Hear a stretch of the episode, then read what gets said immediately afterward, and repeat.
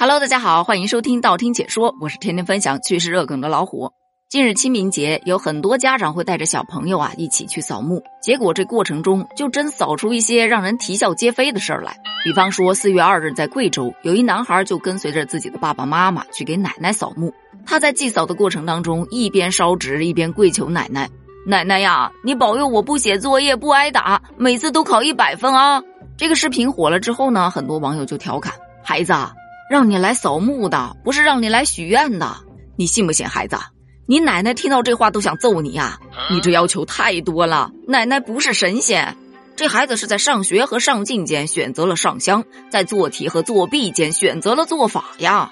前段时间只听说现在的年轻人比较喜欢去寺庙里面烧香。当时就有很多小伙伴吐槽说，在上班和上进间选择上香，在求人和求己间选择了求佛。没想到这个年轻人已经年轻到小学生了。不过我个人是觉得，这个情况非常正常，因为我小时候也这么求过。不过我求的是能不能不要上学呀？你想啊，只要不上学，他就不用写作业，不用挨打，也不用每次想着要考一百分了，直接从根儿上解决问题。这说明这个小朋友他还没有看透事情的本质啊！另外一个事件是发生在河南的平顶山，有一个五岁的小男孩，他呀也跟着爸爸妈妈去给奶奶上坟，结果快要到家的时候，孩子突然从怀里面掏出了一沓冥币，之后呢又从裤裆里面掏出了一沓，妈妈非常不解，这从哪儿来的啊？孩子就说了，就刚才给奶奶上香的时候，我偷偷藏的，这给妈妈气笑了。为什么藏呢？这么多钱，奶奶花不完，我就想拿回去跟我的朋友们分一分，我们一起花。这番话一出来，很多小伙伴坐不住了。孩子，你真是个大孝孙啊！你奶奶同意了吗？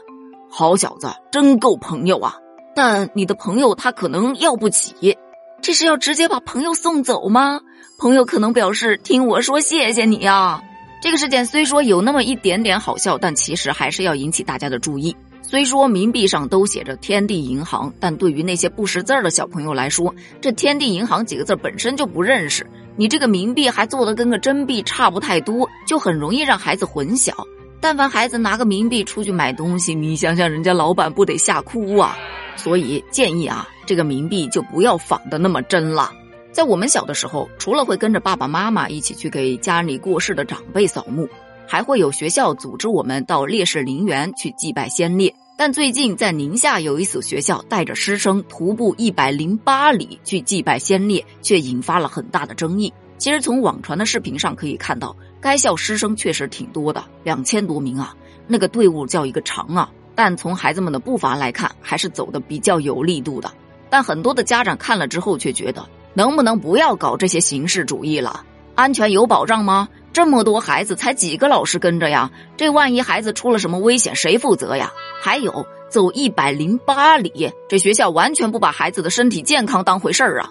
后来校领导迫于压力，就出来解释说呀，这项活动是学校从一九九五年就发起的，并且一直坚持至今。孩子们并没有觉得特别疲惫，相反呢，他们觉得非常的有意义，也不用担心孩子们的身体状况，因为有校车全程跟着。如果有孩子身体不适，我们会直接让孩子坐在车上。而且不仅仅是学生和老师都出动了，学校所有的校领导，包括校长也是陪着一起走的，所以不存在什么形式主义的问题。